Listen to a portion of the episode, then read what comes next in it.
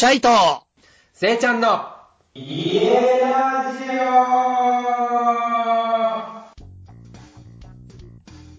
皆さん、こんばんは。オナマステはい、チャイとせいちゃんの家ラジオということで、今回もね、うん、またまたゲストに来ていただくんですよね。そうです。今日は、はい。えっと、僕がほら、世界遺産と雑学の旅の、あの、ヘビーリスナーなのは皆さんご存知ですけれども、えっと、チャイ君が一緒にやっているユッスーさんっていう方がいらっしゃって、その方と一緒に英語の人っていうね、えー、ポッドキャストをやられている、語学で世界に、世界と繋がろうっていう、あれ番組ですね、をやられているリサさんが今日来てくれます。友達の友達は友達みたいな感 そうね、もうじ。ね。でも俺とリサも実は友達。そうそう。ドラムで知ってるだろ。セカダツリスナーは確かに知ってるけど、家ラジオしか聞いてないよっていう人は多分知らないかもしれない。なるほど。まあ、うん。そんな感じで一応、英語がまあ堪能で、外でまあ前回ね、一応紹介したっていうか、次回のゲストにリサ来るよって話したかと思うけども、うんうん、とりあえずそのデンマークに住んでるはい。リサさんに今日はお越しいただいたということですね。ちょっといろいろ聞いてみましょはい。う。それではリサさん、どうぞ。こんにちは。こんにちは。こんにちこんはに。ちは。はじめまして。はじめましてて。もうリサ、家ラジオへようこそ。ありがとリサ、今どこにいますか？う。今？うんリビングルームにいます。あ 今、今欲しい答えはデンマークだったんだよね。あそうだよね。今、ねデンマークからですデンマっていうのークだったんね。ですね。そっか、デンマークにいます。はい。ということで、今日はデンマークに住んでるリサさんに、まあ、主にデンマークの家事情、まあ、デンマークの家事情か。その人を中心にですね、頑張りましょおう。話を、はい、伺っていけたらと思っております。はい。では早速ですけど、まあちょっと簡単にリサ本人からも自己紹介をしてもらえたらなと思ってるんですけども、えっと、うん、リサです。えっと、チャイの、チャイの友達なの。ユッスーとはもう友達じゃないみたいな感じ。違う。友達。正確に言うと、ユッスーとは友達じゃなくて、え、ちゃんと初めましてってそういうここと。だね。そうだとは思ったよ。なるほど、なるほど。そう。えで、なんだっけ？えっと、デンマークに16年住んでて、16年？ね、16年経っちゃったね。長いですね。うですね。ってことは、もうチャイと20年ぐらい知ってるってことか。ユースやと。ばいですね人生半分以上だね。はい。そうですか。そうなんです。で、はいデンマークにどうやって行ったかって話とかだったね。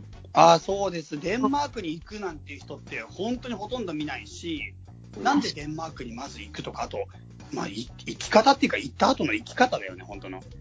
あ、生き方と生き方？うん。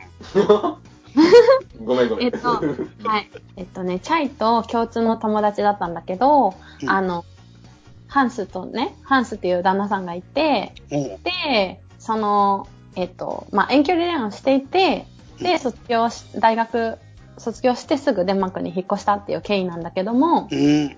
デンマークってでもさ、今話聞いて、あるけどさ、何いきなりハンスの家に住んだの？みんな多分そこが気になると思うよ。あ、キラ急に押しかけてって、押しかけてない。住み込んだの？ないみたい押しかけてないよ。そう。押しかけてない。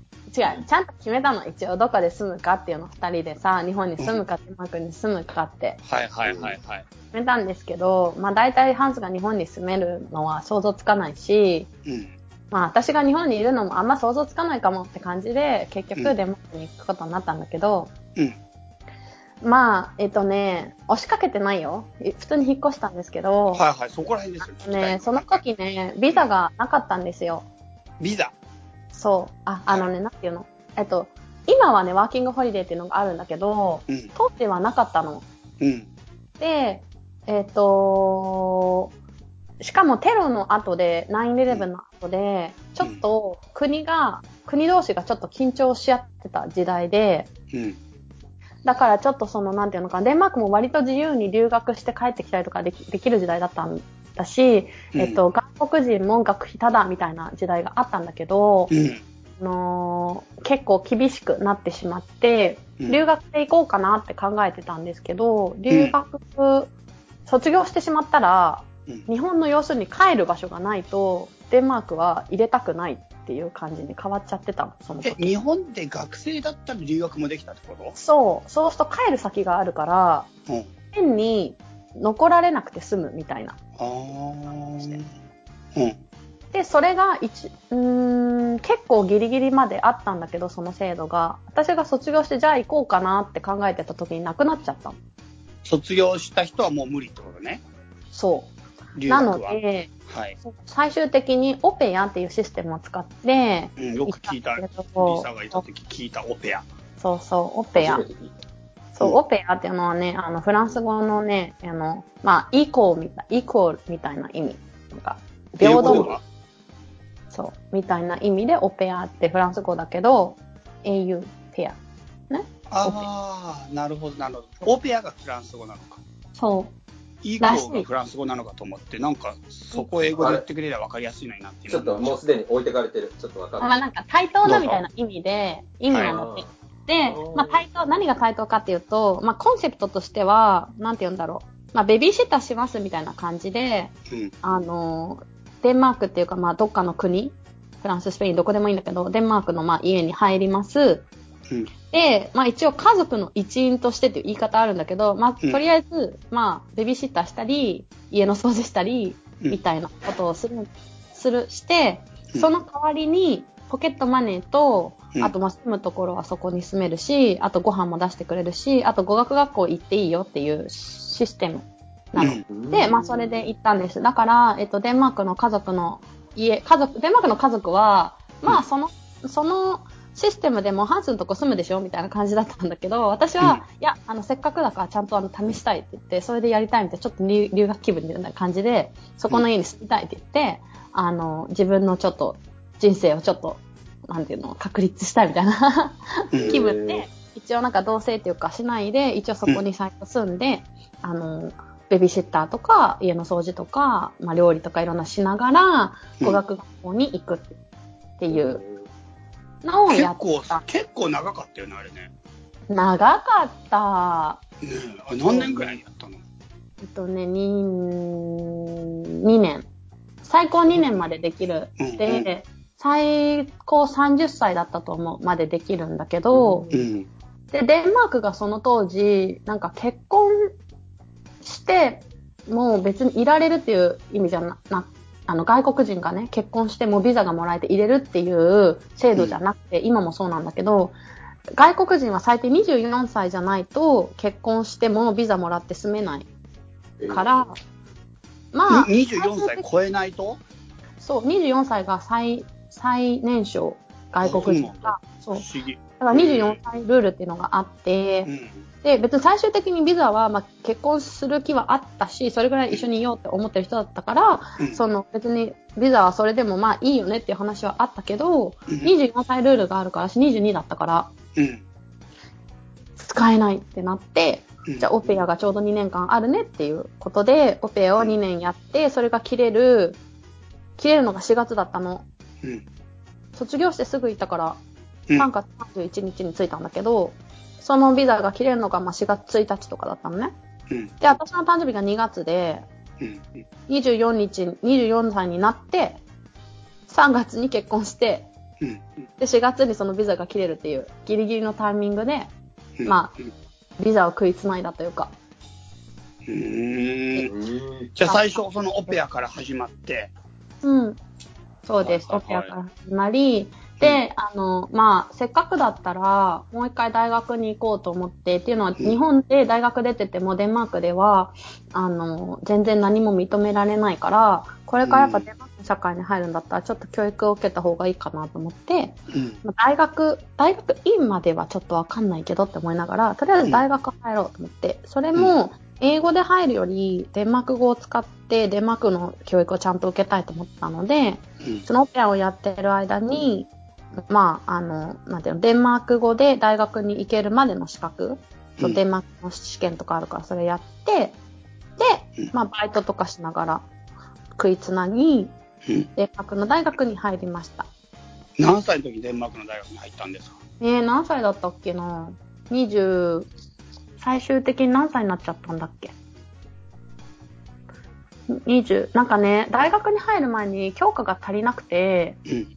高校卒業の科学のコース取ってくださいとか、そういうなんか足りない科目とかを取ったりしてたの。すげえな27歳ぐらいだったかも。すごいね。27歳から大学行くってなんか、あれ、そんなに？嘘嘘嘘嘘。うんもうちょっとだ。22で行ったでしょ ?25 とか6だ。まあでもすごいねうん。それで大学にもう一回行くってね。そう。でもね、デンマークってね、障害教育の国だから、はいはいはい。割と、あの、何歳でも学生をもう一回やったりとかする国なのね。でもまあ、うんどっかりが大学に行こうとか、で、私の行った、あの、専門というか、なんていうの、学科うん。が、あの、栄養学とか健康とかだったんだけど、だから一応なんか栄養士と家庭科の先生の、あの、なんていうの、資格が取れるんだけど、卒業すると。うん。なんか、その教科は、なんか結構若い人が多くて、うん。なんかちょっとそうだね。プラスデンマーク人が、私がやったのデンマーク語の学科だったから、うん。デンマーク語で行くコースだったから、英語で行くコースじゃなくて、外国人全然いなくて、うん。うん。そう、もうポツンと日本人、外国人、なんかノルウェー人のスウェーデン人は2人ずつぐらいいたけど、うん。1人で、でちょっと年上みたいな。うん。あれなんかアジア人だからあんまりわかんないみたい。そんなに年上っていうこと、見たは目で。いはいはい。見た目はね。そう、見た目はね、アジア人だから。そうう。ん。って感じで大学を卒業し、うん。その後、いろんなフリーランスとか仕事して、うんそれは料理講師だったり、あの、うん通訳フリーランスもやったし、うん。あと、家庭科の先生もやった。家庭科の先生。うん。そう、小学校で。もう資格使いまくりやな。うーん、そうそうそう、やって、うんそう、今は会社員です。もう、今は会社員。す今会社員。ごいね。なんかもうこ、これだけで一本ラジオ撮れるぐらいのドラマになりそうなぐらい、本濃密な人生だけど、当うん今日聞きたいのは、デンマークの家なんですね。いいえ、なんか。はい、そんな感じで16年間デンマークに住んでるリサさん。うん。いやいやいや、すごい面白かった。またちょっとどっかで改めて教えてほしいんだけど。うん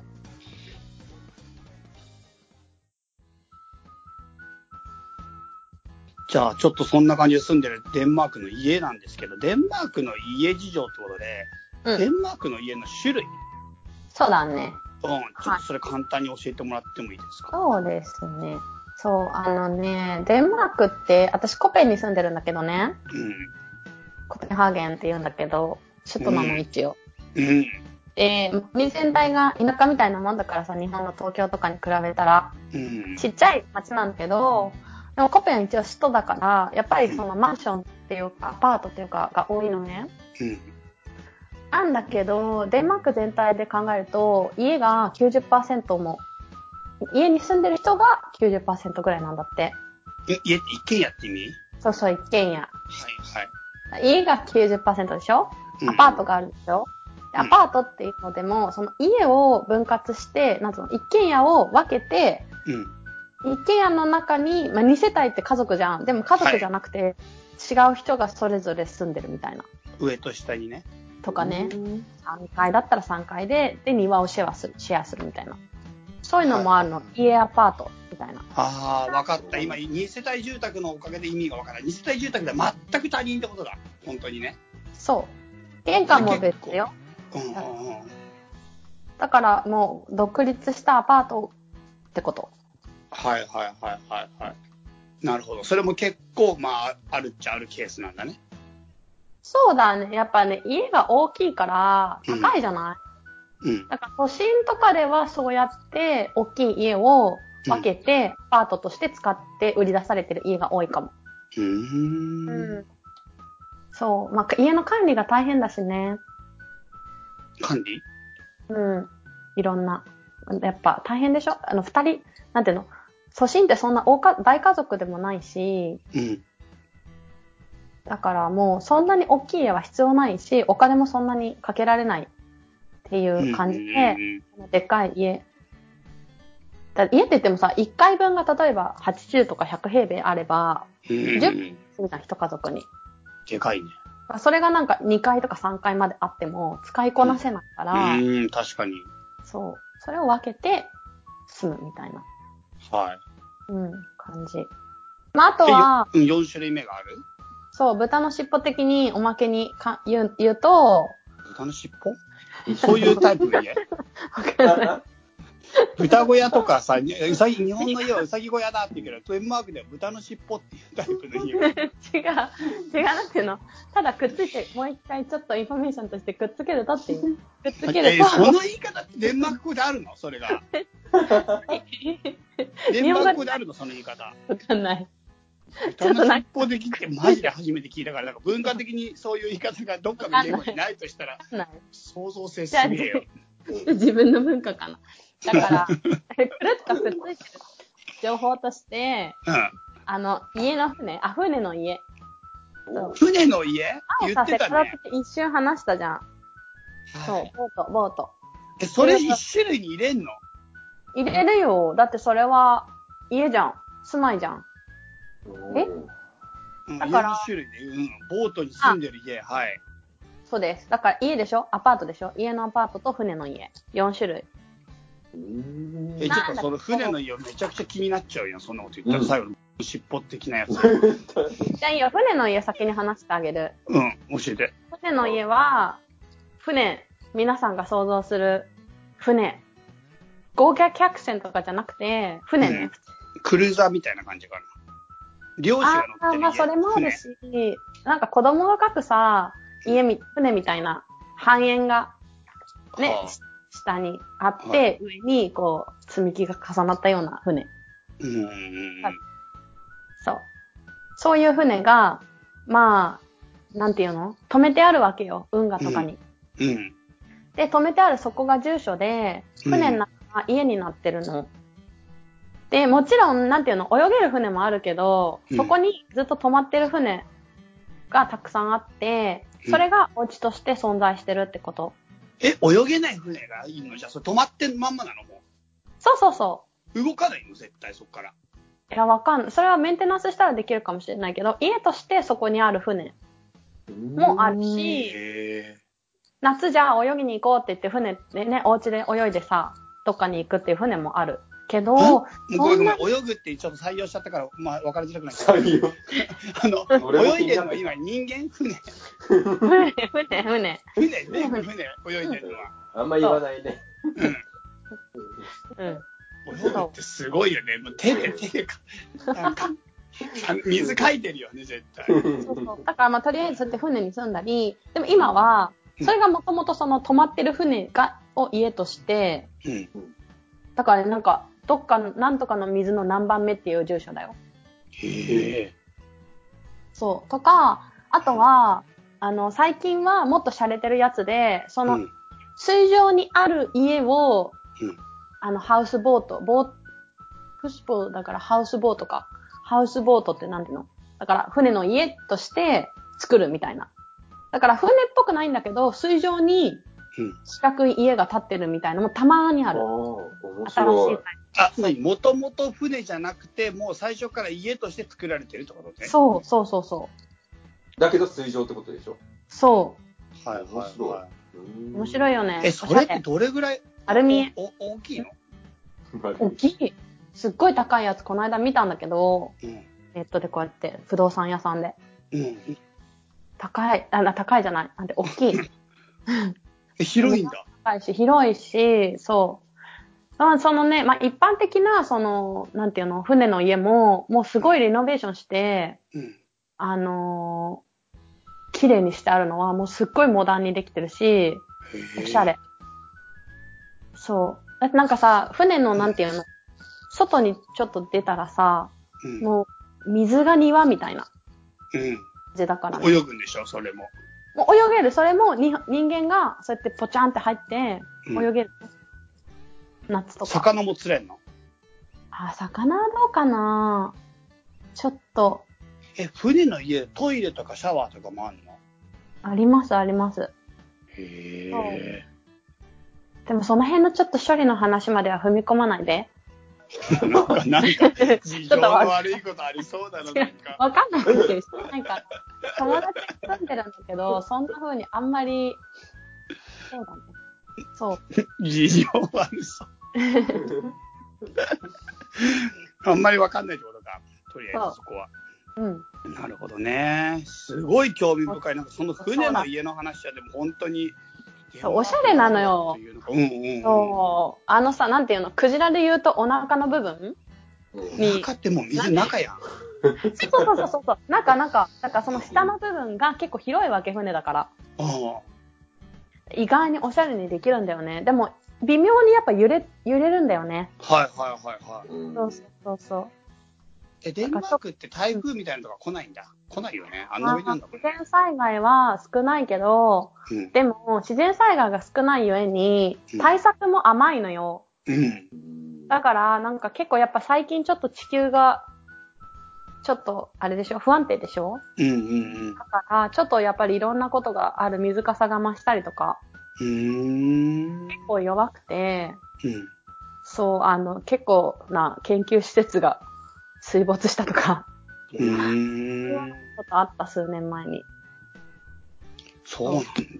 うんだデンマークって海に囲まれてる感じだもんね。ちっちゃくて。島、島、いっぱい島島っ。て感じ。いあれは島なのか。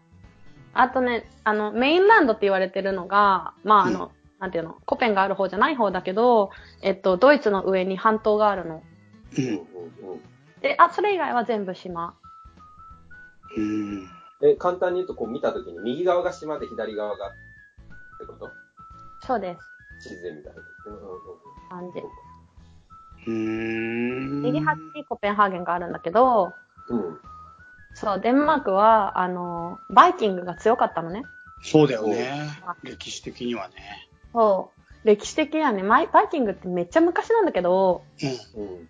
デンマーク人はなんかしないけど、ちょっと誇りに思ってるから、冬とかも、うん嵐の中でも自転車とかガーって乗って、なんか、俺はバイキングだから平気とか言うの。なんか、バイキングってそういう感じなんだ。自転車とかで移動するやつそれくらいちょっと。なんか、あの、急にちょっとその精神的に強い時は、なんか、私たちバイキングだから平気みたいなのが急に出てくるの。そうなの。で、うんバイキング時代には、そのコペンハーゲンが、その領、領地の真ん中にあったよっていう話をしたかったんですよ。今はどこら辺国まで、どこら辺までバイキングなえ、の？すっごいでっかかんだ、でっかかったんだってよ。どれぐらいなの今イギ。リスとかのぐらいまで。えイギリスまで、イギリスも取ってたの？うん。なんか、ちょっと待って。なんか全然さ、準備してない方に話がいっちゃってるから、あかけないでほしいんだけど、うんあの、なんだっけ。英語の中のいくつかの単語は、うんなんかそのバイキング時代にデンマークとか北欧の単語から影響されたこと、単語があるとか聞いたことある。へー。なそ確かに近いもんね、確かにうんね。うんうん。距離的には相当遠くはないよね。ねうん。うん。え。なるほどね。え、じゃあちょっとごめん。デンマークのそのさ、船の家って結構俺、今聞いてたところまででも、どっちかというとマイナーなケースなのかなって思ったけ、思ってたんだけど、島もそんなにたくさんあるし、結構本当に4分の1、そう4分の1っていうかさっきの4パターンに数えられる、歴史として数えられるぐらいかなり多い。言ったじゃん。豚の尻尾的って。あ、豚の尻尾か。ちょっとだけ生きてんだ生きてんだそれ情報だよって言ったでしょ。じゃあ、ね、すごく、なんていうか、お、おメジャーなものではないんだね、やっぱり。すごくメジャーではないね。しかもね、ちょっと減ってきてるの。というのは、なんかちょっと都市開発が進んでて、うう都市開発で、その、その辺の、なんていうの、海を埋め立てた、埋め立てる？埋埋め立て立てるだっけ？埋め立てあ、埋め立てる、そう、埋め立てたりするでしょ？その時に、ちょっとその、もうどいてくださいって言われたりとか、立ち退きをねあ、そう見られなんだな、その署名活動とかもあって、私の友達の家、家っていうかその船の家を移動して、あ、でも移動できるの、そういう時いいね。うん。でもそんなに簡単なね、移動じゃないと思うよ。あそうんなに、あれはそんなに泳げるタイプじゃなかったと思うから。まだ泳げきてんだ。え、うん。素朴な疑問なんだけどさ、うん。船のその家に住む人たちはさ、あ富裕層なの？どっちかっていうと。あ、そうでもない。普通、普通の一般的なって感じなの？うん。あとは、すごい綺麗なタイプで雑誌に載るようなのはすごい高いから、やっぱりそういうのはそういう人が住んでるけど、うん。あ、じゃあピンキリって感じだ。ピンキリ、ピンキリそう。なるほど。なるほどね。わ、結構面白いね、その船の話もね。でも水上になんか建てるっていうのちょっと流行ってるみたいで、この間なんか学生寮とかも、なんかコンテナ、コンテナハウスってあるじゃん。うん。はい。なんかそれを学生寮みたいになんか組み立てて、うん。なんか水辺にできてた気がする。沈みそ重いよね。う。ん。だから下に船がついてるんだろうね、おそらく。あそうね。ねなるほど。ちょっとかなり興味深い感じで、デンマークの家の話が盛り上がってきてますけども、うんそんなリサさんの家ってどんな感じなんですか？あ、そうですね。だから船の家でしょ、それからあ家は90%だけど、コペンはほとんどアパートなわけ。で、うちも、ああの、アパートなんです。アパートの所有の仕方うも、なんか3種類あるの。デンマークん。に。複雑だね、デンマークって。日本は2種類でしょ？賃貸か分譲かみたいな。そうだねで、。もちろんその賃貸分譲って2種類があって、もう一つなんか半分半分な感じのやつがあるの。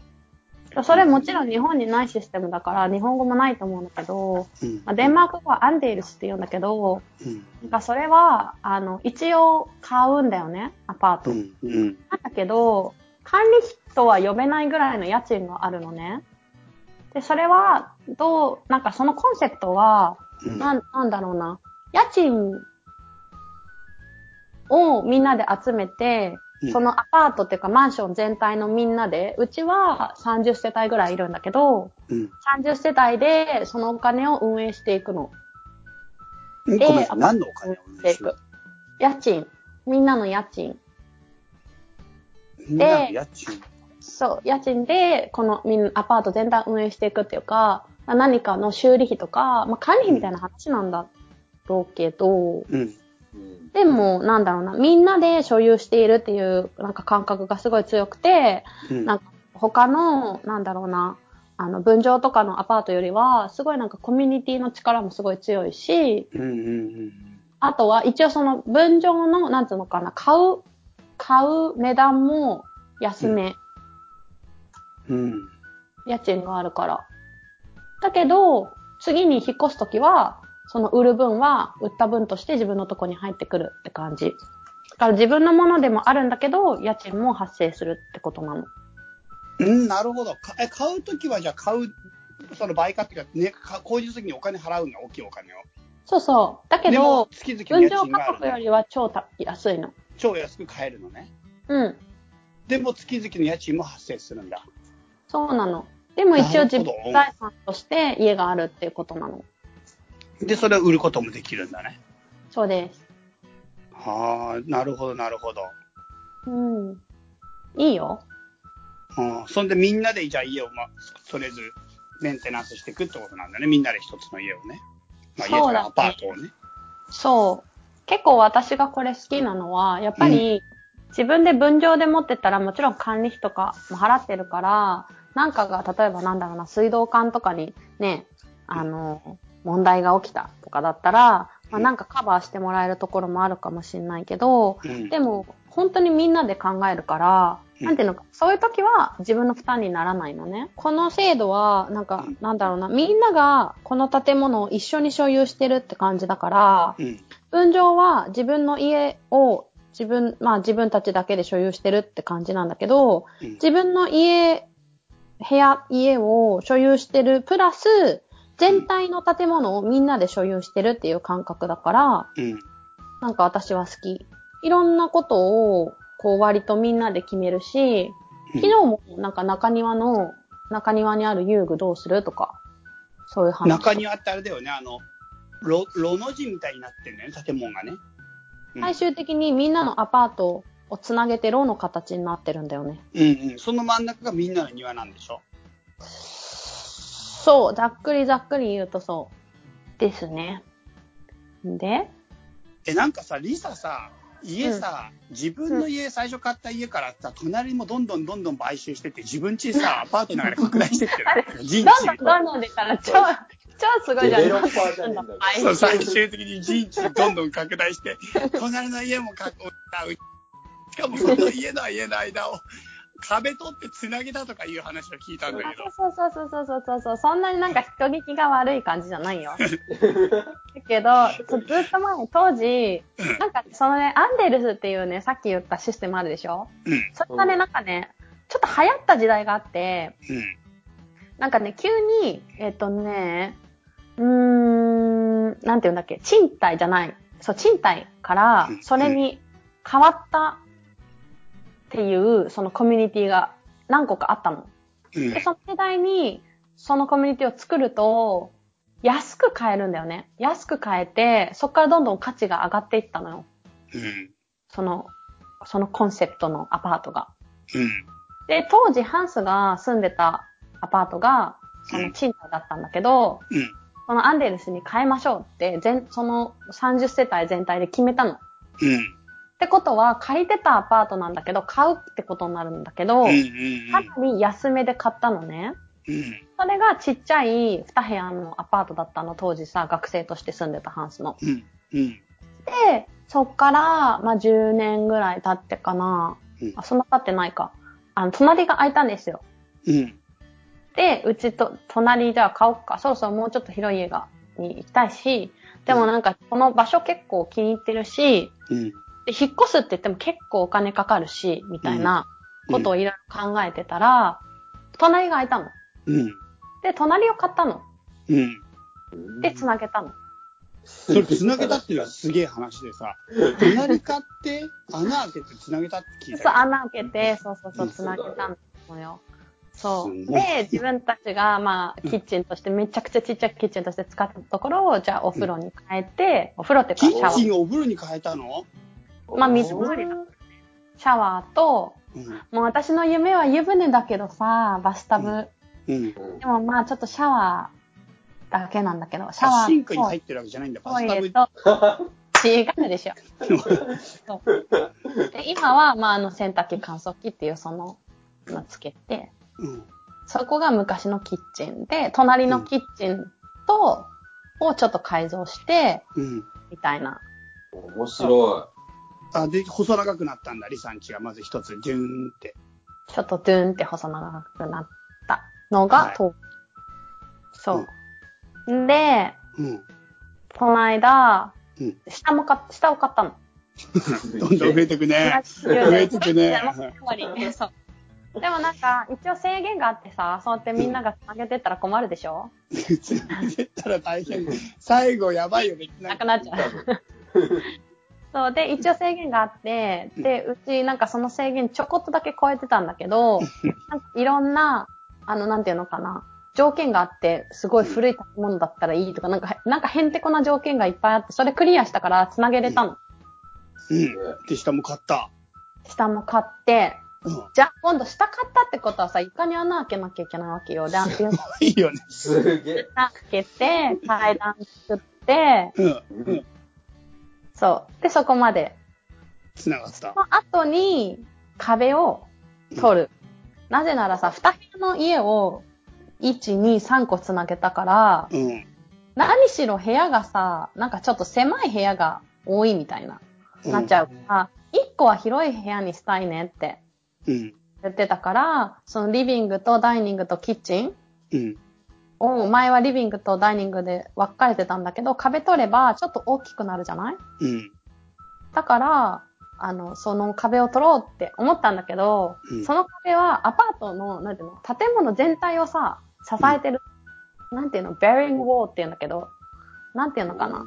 大黒柱だ。うん大黒壁だったのよ。うん。そう。だから、絶対にたダメで、絶対に取っちゃダメなやつだよ、それ。大黒壁は。なんか大変なやつ。うん。なんかそれをや、でもやっぱ取りたいからね、うん。エンジニアの人に問い合わせて、うん。それで、あの、計算してもらって、うん鉄筋を入れて、横にね、鉄筋入れて、うん。その鉄筋が、もううち、なんつうの、1階って2階なんだっけ？日本から見たら。1回転2回。電気はさ、0階なの、まず。地上はいは階0階で、1階、2階、3階、はい。4階。日本はそう、いうこと。地上階は1階だったよね。そだから、うちは2階、1階と2階にあるんだけど、う。うん。2階の壁を取ったから、うん3、4、5回までの重さを、その鉄筋が、ガッと支えてんの。うわ、怖っ。うん怖い、怖いね怖い、怖い。よ。だから計算ミスしたらもう全部壊れるっていうこと。しかも、潰れるのリサんちだけだよね、ぐしゃんって。ぐしゃんってね。いや、全部潰れるでしょ。みんなが降りてくるから。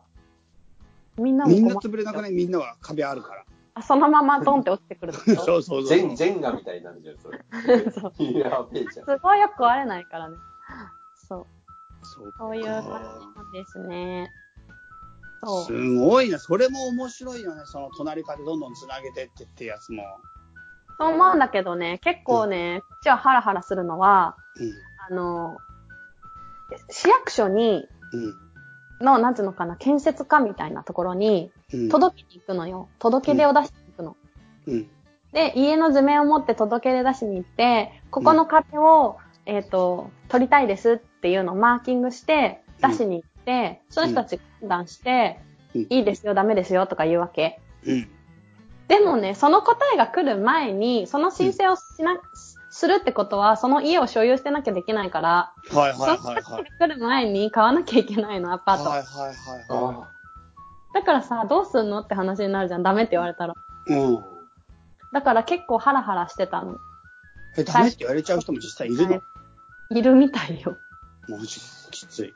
そう。うんあとは、もう申請しが遅いのまた、のんびりしてるのよ。うん。でも役所、役所はのんびりしてるって言うとちょっと語弊があるからあれだけど、この国がや、ゆっくりしてるわけ。のんびりしてる。だから、あの、買ってね、申請して、くっつけるって言うんだけど、まあ、うん買った時点でさ、もうお金出てるし、家賃も2倍になってるし、3倍とかなってくるじゃん。うん。でさ、そんなね、二つの家でわざわざ過ごさないでしょ？だからやっぱ繋げたいじゃない？みんな、うんいち早く。うん。だから、つなげ、先に繋げちゃったりすると、たまに罰金があるんだって。ええー、怖っ。そう。だったら早く教えてよね、やっていいかダメかって思うんだけど、うんうちはたまたまタイミングがちゃんとすべてあって、一応ね、うまくいったんだけど、うん。うん。でも友達の家は、うん申請前に繋げちゃって、うん。そしたらなんかすごい抜き打ちで見に来てさ、うん。罰金食らったの。ええー、かわいそそうかわいそうにね、彼たちのせいじゃない気がするんだけど、う。うん。そういうような、でも一応安全を考えて、まあうん許可が出てから動いてくださいみたいな。うーん。まあね、そういうこと。なるほど、すげえな。めっちゃ面白いね。めっちゃ面白いよね。うん。うんあとどんなこと階段階段作るのも大変だったよ、なんか。なんかそんな広い家、部屋じゃなかったから、なんか、欲しいように階段をやるとめっちゃ急な階段になっちゃうみたいな計算になっちゃって、うんそう。だから階段のなんか向きを考えたりとか、うん。なんていうの、ちょっとだけ曲がんなきゃいけなかったりとか。うん。か。最後の2、3段をこう、まっすぐにしたかったんだけど、うんうんはいうんだけこう、くるっとしなきゃいけない。なるほど、そういうことか。うん。長さをね、保たないと急になっちゃうとだね。そう。で、じゃあ順調に、もう、リサはなんかタイミングよく全部いけたんだ。順調？うん、なんかタイミングがちょうどあってって言ってたよ的には、まあ、助かったって感じだったけど、うん。でも、そうだね。やっぱりリノベーション大変だなと思って、うん。やっぱしね、なんかその、絵に描いたようにはならないね。すぐは。なんかね、なんていうの、まあ、当時、隣を買った時点で、私もう何も知らなかったっけ。とりあえず、まあなんかできる人が繋げてさえくれればいいと思ってたんだけど、うん。なんか割と、なんて言うんだろうな。うーん、なんか日本って多分さ、リノベーションって言うんだっけ？なんて言うの？リフォームうん。リフォームするときって、なんか、会社に話したりするのかな？リフォーム業者とかいそうだね。ありそうじゃない？で、ちゃんとなんか図面をつけて説明してくれてとか。うんうん、ありそうだね。世話を、世話を焼いてくれそう？なんていうのうん世話をちゃんとしてくれそう、だけど、あ、世話焼くじゃない。ちゃんとお世話してくれそう。うんうんなんだけど、こっちはさ、割とこう、なんていうの、要所要所で、うん自分でやるところと、自分でできないところを職人さんに頼むみたいな感じだから。リサち、リサたちもやってんだ。私もたちがやった時もある。そう、壁塗り替える時とか、壁紙をと取る時とか、壁紙もそんなになんか上手に取れない。プロがやったら結構取れるんだけど、え、それをだからお願いはでできないってことなの？まあ、それはお財布との、ああ、まあそうだよね。あそうだよね。別にできないわけじゃないんでしょ。だからそれ、まるっとお願いも。あるとできないわけじゃないけど、うんでも、とりあえずリサそういうのんちは自分でできるところは自分でやって、そうだね。できないところはお願いしたってことね。しかもその当時、私たちが一番最初にはじ、隣を買った当時は、うん。もう全然知らないし、学生だったからお金も全然ないし、うん。で、やったから、なんかできる人にパッて頼んで、お願いみたいな感じで、うんあ、いいよ、できるよ、みたいな感じだったんだけど、今見たら、考えたら、いや、まあ、まあ、繋がったけどね、みたいな。それ以上のレベルではないみたいな。何それ。ボカーンってなってんだ。あれ漫画みたいに？ボカーンって開いなんていうのた感じになってた。うん。本当にちょっと、あの、あんまりソフィスケートではないって感じ。なんていうの？ちゃん、うーん、そういうのなんていうのかね。まあ、繊細な作業ではなかったってこと。うんだから、なんかもうちょっとここまっすぐに行ったら、全部綺麗に仕上がるのに、うん。全部継ぎはぎになってるみたいなとことか。そういう、ボロがね、多いし、やっぱ築100年以上とか古い建物だから、うん、もともといろいろ傾いてるの。うんで、で、ペチナって言う？日本語で。英語で言う？ペチナってさ、なんて言うんだろう。なんかさ、例えば、古いもの、古いもの、うん、朽ちたりとか、古いくなったのをいい感じに表してる言葉なんだけど、例えばさ、サビうんうんうんがあったら、それは、なんか、ちょっとエイジングの感じでいいって思うか、うん。古くて汚いって思うか、うんみたいな、そういう違いがあるじゃない？同じものでも。なんかやっぱりこういう古い家に住むんだったら、それがいいなって思える人じゃないとうん。苦しいと思う。いろんなとこに穴開いてたりとか、歪んでたりとか、床がキシキシ言ったりとか、そういうことはあるの。はい。で、私は割とそれはなんかちょっとこう、それもシャームだなって思うからいいんだけど、うんでもちょっとその違うものを求めるとすごい大変かもって思う。うん全部がチップトップにいかないなんていうの全部新築みたいにはいかないから。うんうんうん日本でリフォームしたら超新築みたいになるもんね。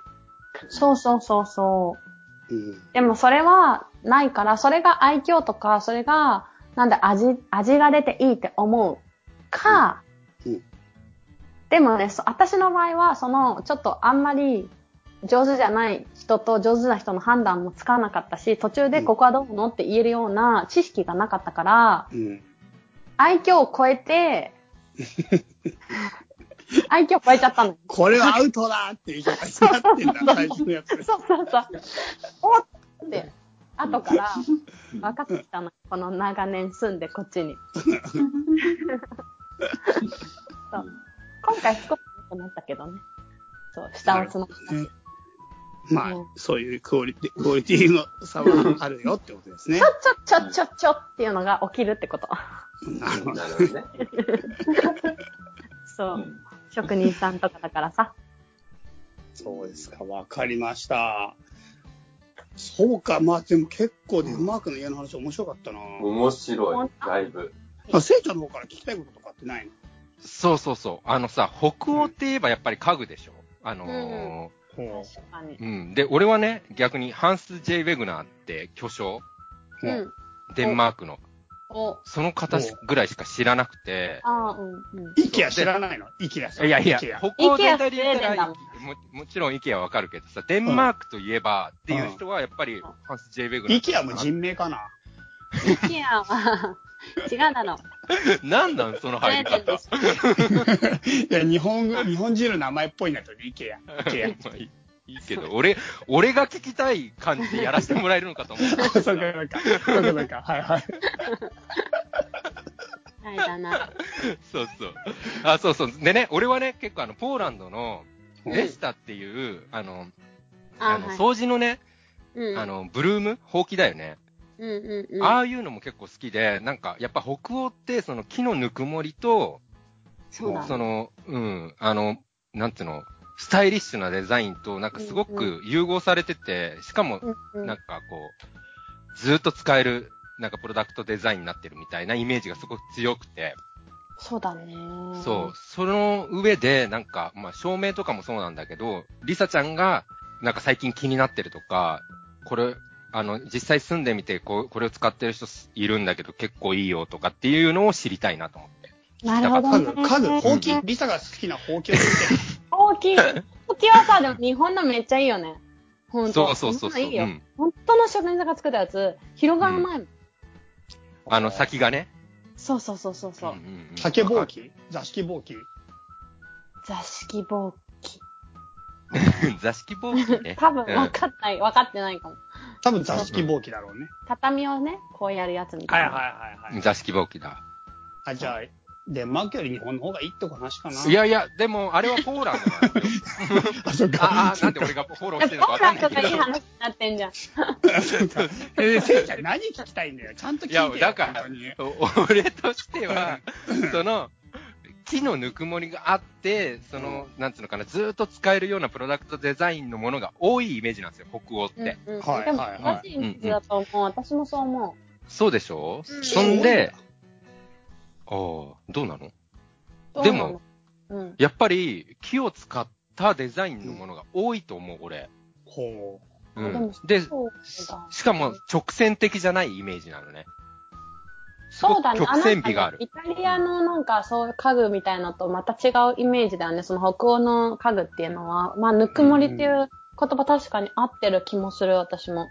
そうだよねうん。うんうんうん。まあ、うちもそんななんかさ、なんていうの？んあのー、なんていうんだろう。ひ日頃からそんなデザインチェアとかにすね、あのー座っているわけではないというか、家にそんなね、何脚も何脚もすごいものがあるわけじゃないんだけど、うんうん。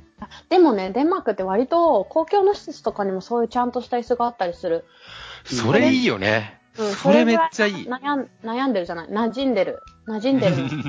う。うん。悩んでたら面白いけどね。なるほどね。そう考える人みたいな。うん座って。でもせいちゃんが言ったハンスウェーグの、よくわかったね、デンマークのデザイナーって。いや、あのね、うんか、あの、ザ・チェアっていう椅子あるじゃないですか。あ、まさに。そうそうそうなの。そうそうあの椅子を見たときに、うん。あの、俺な、あの、東京住んでた時っていうか、東京にいた頃、中目黒の方って結構家具屋さんいっぱいあるじゃないですか。うん、うん、うん。で、そこ、今の奥さんとよく遊び行ってたんだけど、うん。それ、まあ、ハンス・ジェイ・ウェグナーって知らずに見てて、もうこの、もうザ・椅子だなと思って、腰掛けた時に、ね座椅子なんだ。いや、大好きで見て。汚ねえな、今の。今の入り方汚ねえな。びっくりしたなめっちゃ美味しいな。座椅子なんだ、みたいなね。あうまいな。言いたかった、言いたかったな、それ。何言ってんのかよ、年取ったいやー、そう、ザ・チェアって、まあまあ本当にザ・チェアっていう名前なんだよ。それでう、んまあそれ腰掛けた時にさ、その、うんつなぎ目があるんだけどないんだよ。そうだね。触った時に。その滑らかさがすごくて、で、うん値段見てびっくりして、そうだね。そういくらすんの？ザチ。俺が見た時ね、正直十何万してたの、それ。あ、10あ、そんなもんか、でも？なんか俺もそもっとするかと思った。え、本当？でも30何万もある。うん。なんでかわかんないんだけどさ、あれ何が違うんですか？え、値段？うん。値段がね、3パターンぐらいあると思うんだよね。あ、俺。本当？あ、で俺のもそれがもしかしたら木のあれと、とか、布を貼ってるか貼ってないかとか、そういうようなバラエティで、あうんうんうんの値段が違うのかもしれないんだけど、でもまあやっぱり高いんだよね。で、ーうんうんそうそうそう、そうだ。あの、ハンス・ウェグナーといえばっていう、言う、言うと、その PP はいム,、 møbler って、 møbler って家具って意味なんだけど、デンマーク語で。はなんだ、日本語で調べておけばよかった。モブラーとかいうのかな、 møbler とか。その PP ムっていう、あの、うん会社があるのね。うんそれは家具を作ってる会社で、まあいろいろあるんだけど、そのハンス・ウェグナーと、その、うんピーペン・ムーブラーっていうとこの創業者のアイナーさんって人がいいるんだけど、いたん、いたんだけど、ついこの間、亡くなったの。い。えで97歳になって、そのたになったんだけー。ど、創業者の人がハンス・ウェグナーさんとめっちゃ仲良くて、うん。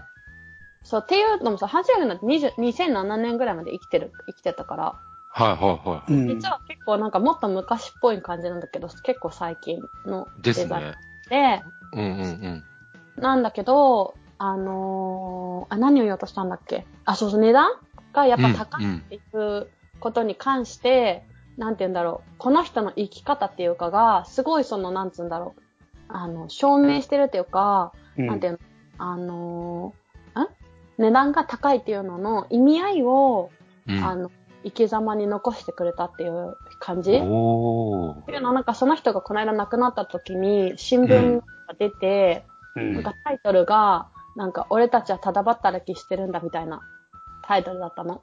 で、うん。記事を読んでいくと、やっぱりその、なんみんなね、そのやたらそういうデザイナーの椅子とか家具が高いって言うけど、でもそれぐらい、あの、職人さんにしてみれば、ただ働きぐらいの、なんて言うんだろう、値段。それでもまだそういう値段なんだよっていう話なのね。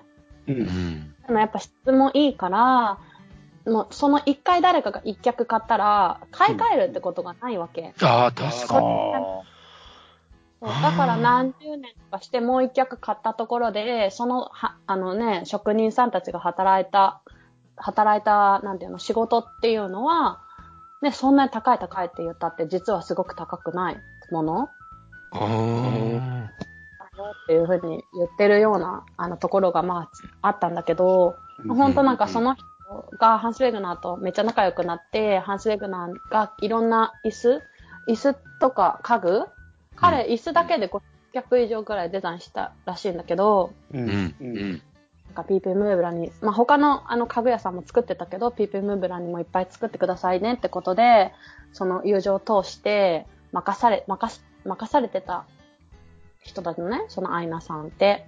うん。でなんかその、いつか、なんかあんまりちゃんと分かってないんだけど、でもなんか結構有名な話があって、なんかあの、ベアチェアっていうチェアもあるの。ザ・チェアじゃなくて、また全然ちょっとでっかいソファー系のはい。なんてはい。言うんだろう。なんか、ハンス・ウェグナーと、その、アイナーさん。アイナー・ピーダーセンって、ピ、ペーター、ペーダーセンかな？日本語でうんなんて言うんだ？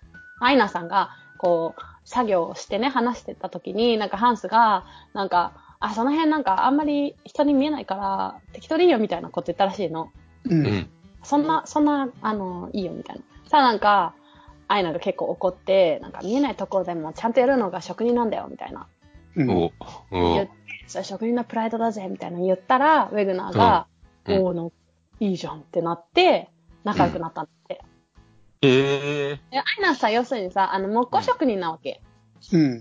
で、その PP モンブランの創業、創業者なんだけど、うん。そう。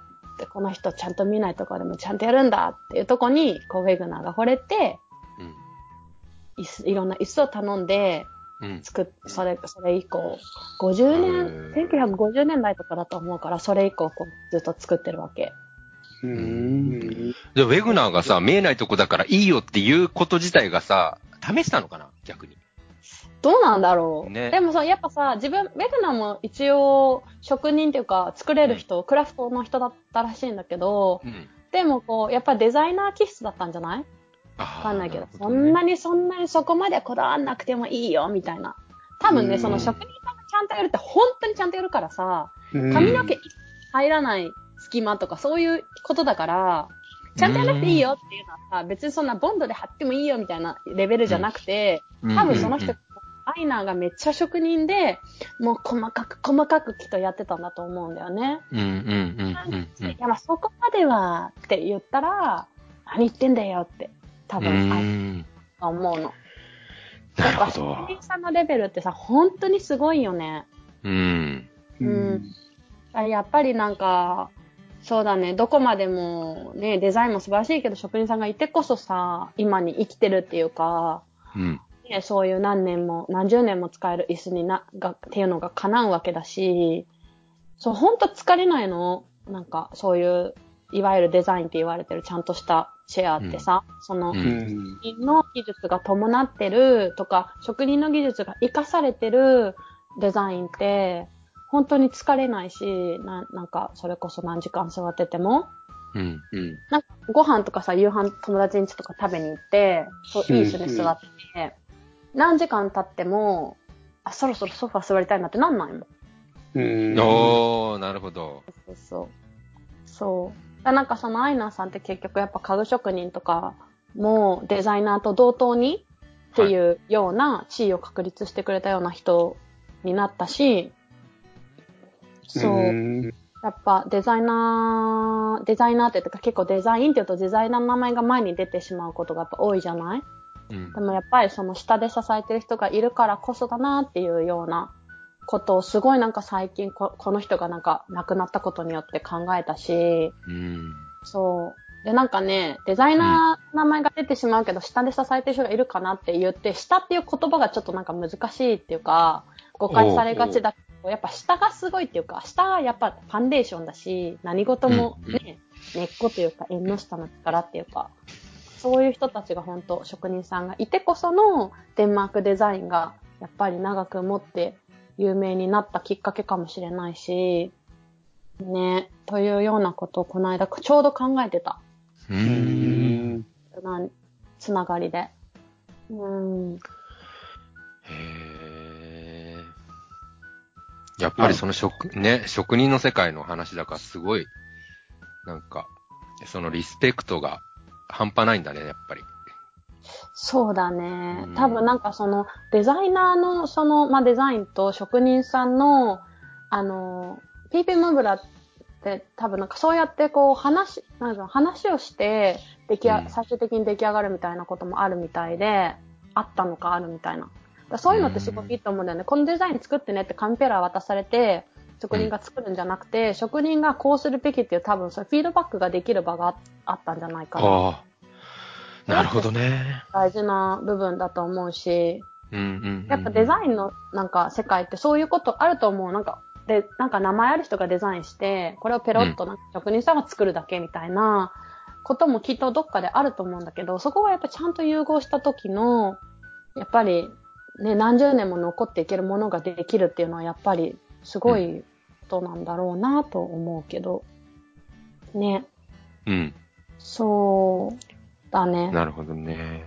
逆にじゃあ今その、今の家具職人じゃないですけど、そういうので、おあの、リサさんがおすすめの方とかいらっしゃいますか？ああ、そうそうそう。で、それつながりで、PP モーブラで働いてる、私の友達の旦那さんは、あの、マジっすか？あの、関西グのあの、椅子作っ、もう何年も作ってるの。おうん。マジですか？今、私の友達の旦那さんって言って、私の友達に抜かしちゃったんだけど、その友達も結構すごい人で、チャイ一回会ってるんだけど、うん。あの、アキコっていう友達なんだけど、うん一家行っ番たことある？そうマジか。そうそうそう。めっちゃかっこいいよね、あの家。めっちゃかっこいいよ。いいな本当に木のぬくもりというか、光が、光がすでにおしゃれ。ええなんかねかっこいいっていうか、もう本当に、なんつうんだろう。落ち着くんだよね。うん。うん。住みたい。住みたい。住みたい。おー。え家具だけじゃなくて、家家そのもののデザインもしてるって感じなの？いや、えっとね、彼空女は、間デザインっていうか。うん。うん、彼女はそうそうデザイナー、プラス自分もクラフトができるのね。木工職。で、あの、旦那さんはケンって言うんだけど、デンマーク人だけどケンで、えアキ、デンマーク人なんだ。そう。えそうなんアキコ県名度で、ケンさんはデンマーク人なんだ。そおー、そうなんう。で、ですね。二人が、あの、まあ、デザインして、作って、割とアキコがデザインして、ケンが、あの、ちょっともうちょっとこう、本当に、すごい職人だから、まあ、アキコもすごいんだよ、めっちゃ。でも、うんこう、二人で、あの、こう、職人的にいけるかいけないかっていうのをすごいフィードバックして、話して、いろうんん、なまさにさっきの話じゃん。そうそうだね。なんか。作ったりとか、まあ、はい家具作ったりとか、あとはね、割と展示とか、えーのテーマ付きの展示とかに出すために、いろんなテーマがあるんだけど、それになんかこう、楽しみながら、二人でそのテーマに向かって家具家具を作ったりとか、うー。うん面白そう。してるんだけど、本当なんかもう、なんだろう、結構大きいプロジェクトから話がかかったりとかすることもあるのね。もはうすごいいいデザイン。てか、そう、すごいシンプルで、本当に物がいいから。い。うん。で、なんだけど、やっぱりさ、大きいプロジェクトすぎると、じゃあ結局デザインとか出来上がりのものをどっかの工場に作ってもらううん。ってなっちゃうんだよ、どうしても。で、そうしないと、儲けも、まあ、儲けを莫大にするっていうのは結局そういうところな、ことなんだけど、でもそれはうちの仕事じゃなくなっちゃうよねって言って、あの、受けてないの、今まで。だから、ちゃんと自分たちで自分、全部一個一個触って、できて、うん、確認できてっていうものを、だから限りがあるし、作るものには。そう、だから似てるけど違うものっていっぱいあるじゃない？だから、ハンス、うんウェグナーの椅子とかでもきっとレプリカなんていっぱいあるし、うん、うん。まあ素人から見たらわかんないぐらいのレプリカもいっぱいあるんだけど、でも、やっぱりそこにどれぐらい人の時間とか手がかかってるかって、なんかもう測れない価値なんだなっていうのをなんか感じるかな。うー。うんん。なんか私、日本日本に住んでた時とか割とちょっとなんかすごい、なんだろう。まあ、あんまり裕福な家で育ってないし、なんていうの、そういうことってあんまり考えたことなかったの。デザイン家具とかあんまり身近になかったから、でもこっちに来て、そういう人とか物に触れて、あ、なんだろうな。例えば、じゃあ、椅子を買うのをずっと我慢して、すごく高いけど、一脚買ってみる。その価値ってすごいあるんだなとか、だから椅子をね、うんなんだろう、すごい大事な誕生日とか何かのプレゼントにするっていうのもこっちであるし、えうえん。うん。だからいいんだよね、6脚とか4脚とかなんか揃えなくて。そのなんか多分1脚とかに、うん。があるっていうことに価値があったりすることも、また、新しい感じかもね。日う本でん。うん。そう、アキコ賢明度は、えこれ、アキコンケンメイドさんはこれ、あの、リンク貼らせていただいたりとかも大丈夫ですか？うん、いいと思えー、嬉しいなぁう。ねうんえ。全然知らない。アキコが全然知らないうちになんか、ラジオ聞きましたとか言って。ね なりそうだよ。ね ちょっと見たら、ホームページちょっと見させてもらったらめちゃめちゃ素敵。う。ねうんん。紹介したい。本当にいいんだよ、ものが。うん。もうなんかね、一緒に寝れる感じうーん。そう。いいよ、いいよ、すごい。うん。えー、ありがたい。すごいいい情報でした。ありがとうございます。そう。あと、やっぱその、か、なんていうの、やっぱ家具がね、あの、発展した？家具とかデザインとか、発展したのには、やっぱ冬が長いからかもね、こっちは。あー。家で過ごす時間もきっとすごい長いから、うん。で、こう、なるべくこう、家をヒュゲな感じにするみたいな。お、ヒュゲ？ヒュゲ。ヒュゲヒュゲっていう言葉はね、もともと、もともとっていうか、ヒュ、うーん、動詞でヒュグっていうのと、あとヒュゲリっていう形容詞があるんだけど、うん。そういうちょっとほっこりしたとか、うん。あとは、なんだろうな、動詞だったらほっこりするって言える？なんかまあほっこりするってめっちゃ言うよ。あ、ほんとうん、ほっこりするってなんか心がちょっと温まるとか、あとはなんか、うん。なんだろう、まあ動物の癒しげど、癒し動画見たりしてるこりする。あーなるほどね。するね。あでもデンマーク語のヒュゲは、まあ、そうやって一人での時間もあるけど、割と誰かと一緒にいい時間を過ごすみたいなのもあるかも。ニニュアンスとして。だから、自分一人でや、何かをしてて、あれはヒュゲリだったって言い方もあるけど、うんでも一緒にヒュグしないっていうとかで使う方が多いかも。うんあれはヒュゲリだったねとか。だから一緒にご飯を食べたりとか、まあ夏、夏でもね、冬のさっきイメージだったけど、夏でも何かいい時間、クオリティの時間を多分過ごしたっていう感じで、へうん。ただそのヒュゲっていうのがやっぱ大大い大きいから文化の中で、うん家具がそうやってその発展してったっていうのはうん結構こう繋がってるかもね。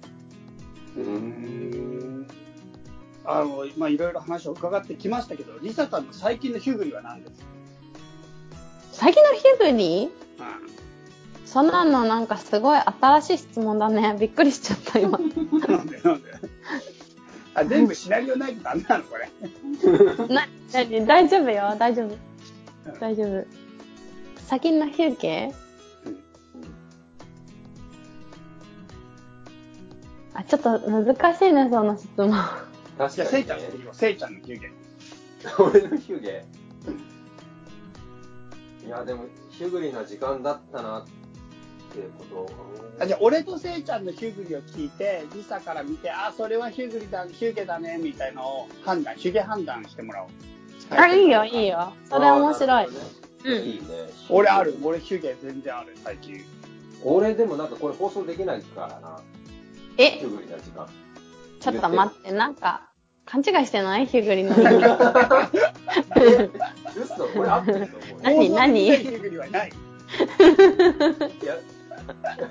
間違ってんな、あいつ理解間違ってる。あいつ間違ってる。絶対ねいや多分今なんか間違ってんな出せないやつになっちゃうから、俺はちょっとやめとくわ、とりあえず。じゃあ、チャイのやつ聞こうか。俺は朝起きて、これはうちは、僕は結構朝早いんですよ、起きるのが。で朝起きて、まあ、前の晩の皿を片付けたり洗ったり全部しまってテーブルの上全部ピカピカに綺麗にして朝ごはんを用意するの。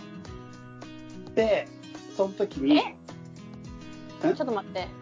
前の日の片付けを、前の日にやらないの？まあ基本的にはほぼほぼやるけど寝る前のハーブティーとか飲んだやつとかそのまま置いといて寝てる。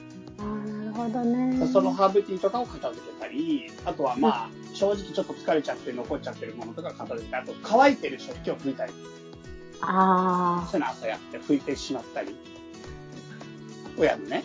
そんで、うんテーブルの上をきれいに拭いて、朝ごはんを、まあ、きれいに並べて、で、奥さんがご飯を起きてきてご飯を食べます。で、食べ終わった後に、じゃあそろそろコーヒー飲もうかって言って、俺がコーヒーを独自でブレンドしたやつをガリガリガリガリガリガリガリガリって削ってる時間がヒュゲだ。あ。これ今週末？で、平日、平日、平日ガリガリガリガリガリガリってやって、で、コーヒーを。すごい余裕じゃん、朝だからか5時半とかに起きるの。ら。いやー、すごいね。なんかそれあんまりヒュグリじゃないかもな。あ、そうなの？嘘嘘嘘嘘。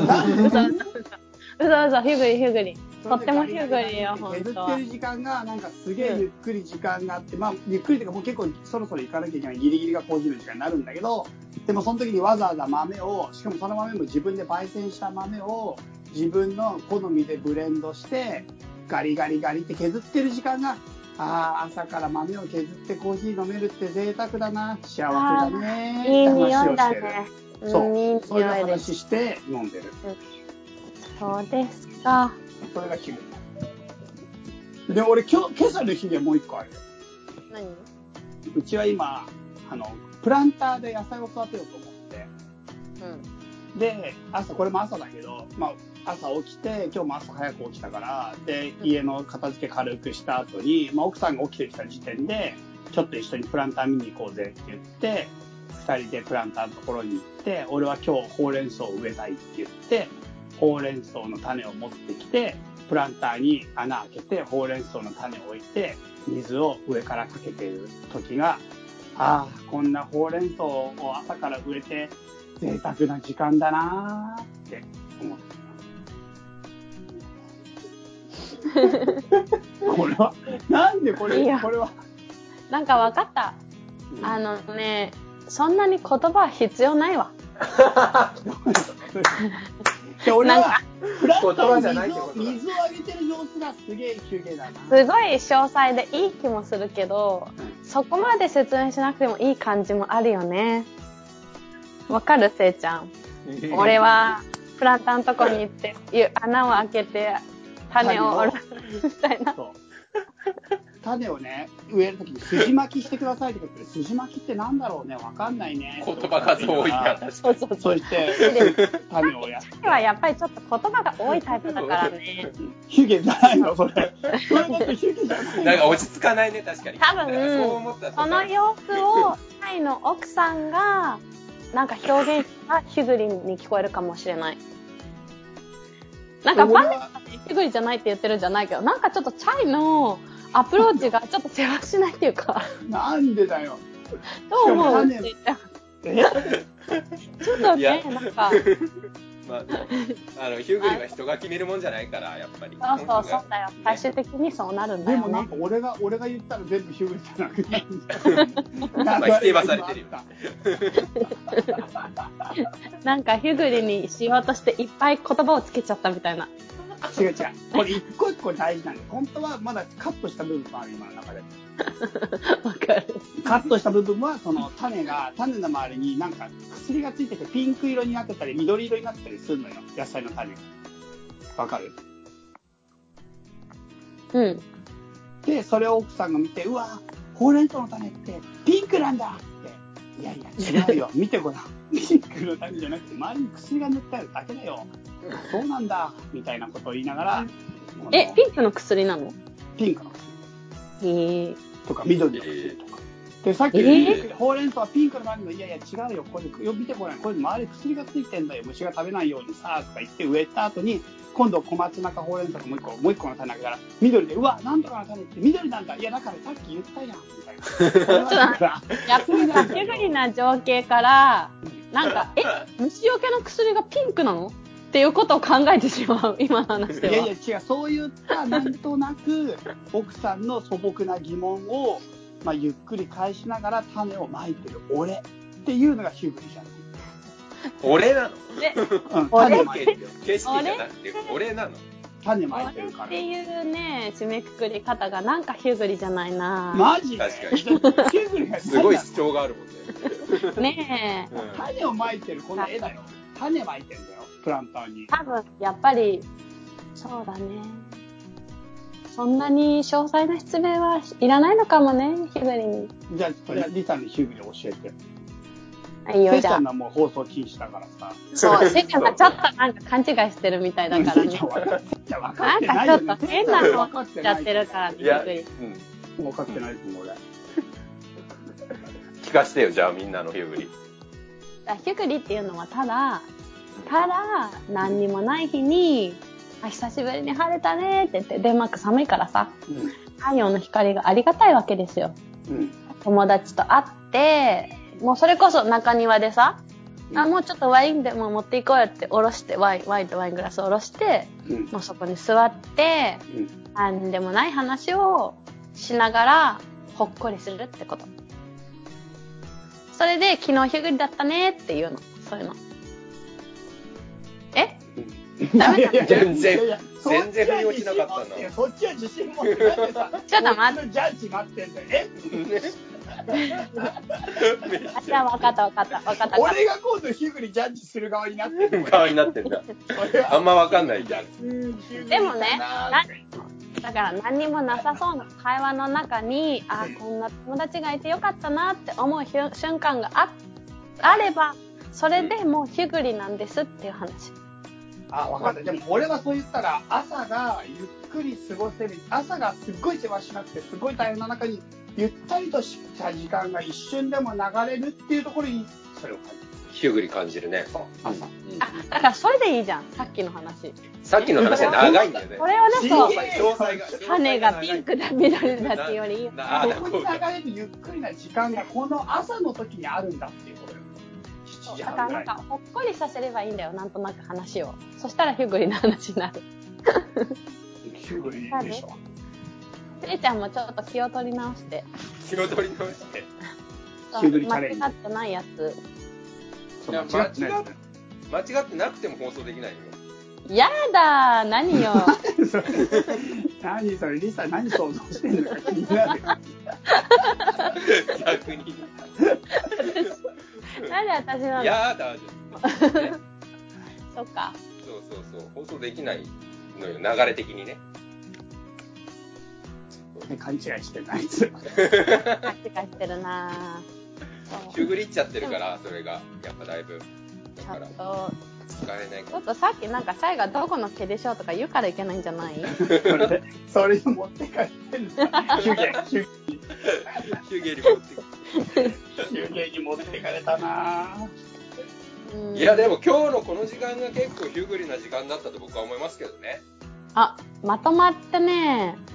うでもね、そのヒュグの中っていうのはやっぱり人との関わりとか、対話とかっていうのがすごい大きいと思うのね。うんでもやっぱりデンマークっていうのはその対話重視の文化だから、うんやっぱりその、人と過ごすとか、あと割と、あのね、デンマークって、あの、反対意見とか言っても全然平気。どういう？なんかさ、日本ってちょっとタブーな感じない？なんかちょっと反対意見を言うっていうことに関して、自分がちょっと賛成じゃない時とか、うんあ、みたいな、言えないみたいな。あ、あうーん、俺はそう思わないけど、みたいな。あんまりさ、なんか、要所要所で言うとちょっとめんどくさいやつじゃん。はい。そうそうそう。だけど、その、なんて言うんだろう。なんか昔から自分はどう思うかっていうのをすごい期待さ、鍛えられるのね、デンマークって。う。うんん。あなたはどう思う？とか。だから、割とさ、日本人とかが、例えば外国人とこうやって、なんか話して、英語もちょっと、うん、わかるかわかんないかみたいなところで、うんうんとかって言ってると、そのうちに、君はどう思う？とか言われて、ハッとするみたいな。うんうん 場面ってなんかあるあるじゃん。なんか、もう、なんか、まあ、英語じゃないにしても、自分たちの言葉だったとしても、常になんか、その話題とかに対して自分はどう思うかみたいなのを結構考えてるタイプだから、うん。なんか、いや、俺はそう思わないけどとか言っても結構フラットにみんな、なんか、え、じゃあ何？とかって言って、その意見を聞いたりとかしするの。でも日本でさ、俺はそう思わんけどとか言ったら、うんとかって一緒になったりするなるなるなるなる。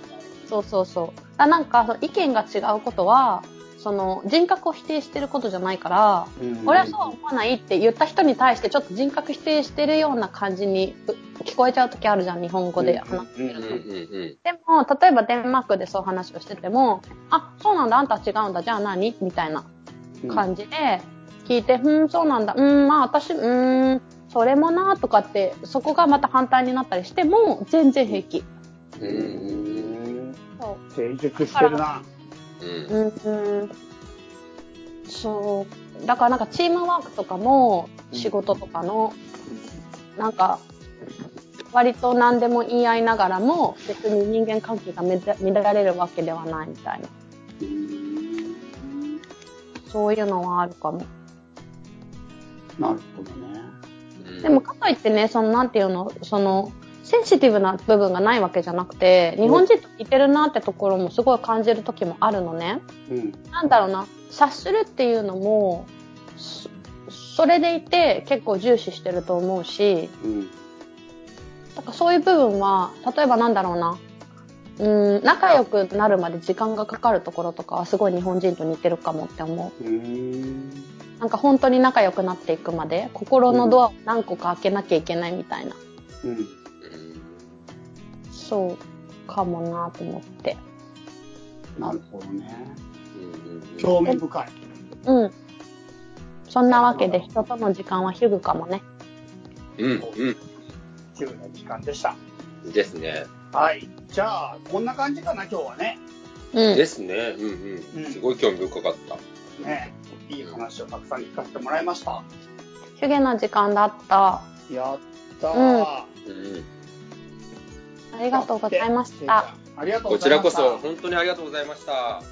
じゃあ本日はリサさんがゲストということで来てもらいました。ありがとうございました。ありがとうございました。ありがとうございました。じゃあせいちゃん、最後にメールアドレスを紹介して終わりにしましょう。はい。せい家ラジオ at gmail.com こちら、こちらまで、えー今回のリサさんの回の、えー感想とかいろいろください。よろしくお願いします。よろしくお願いします。というわけで、本日はデンマークのリサさんということのゲストの回でしたが、次回もまた楽しい家ラジオをやっていきたいと思いますので、もしゲスト出演希望の方なんかいたら、どしどしメール、感想、何でもいいですよ、ください。皆さん、お元気で、さようなら。さよならさよなら。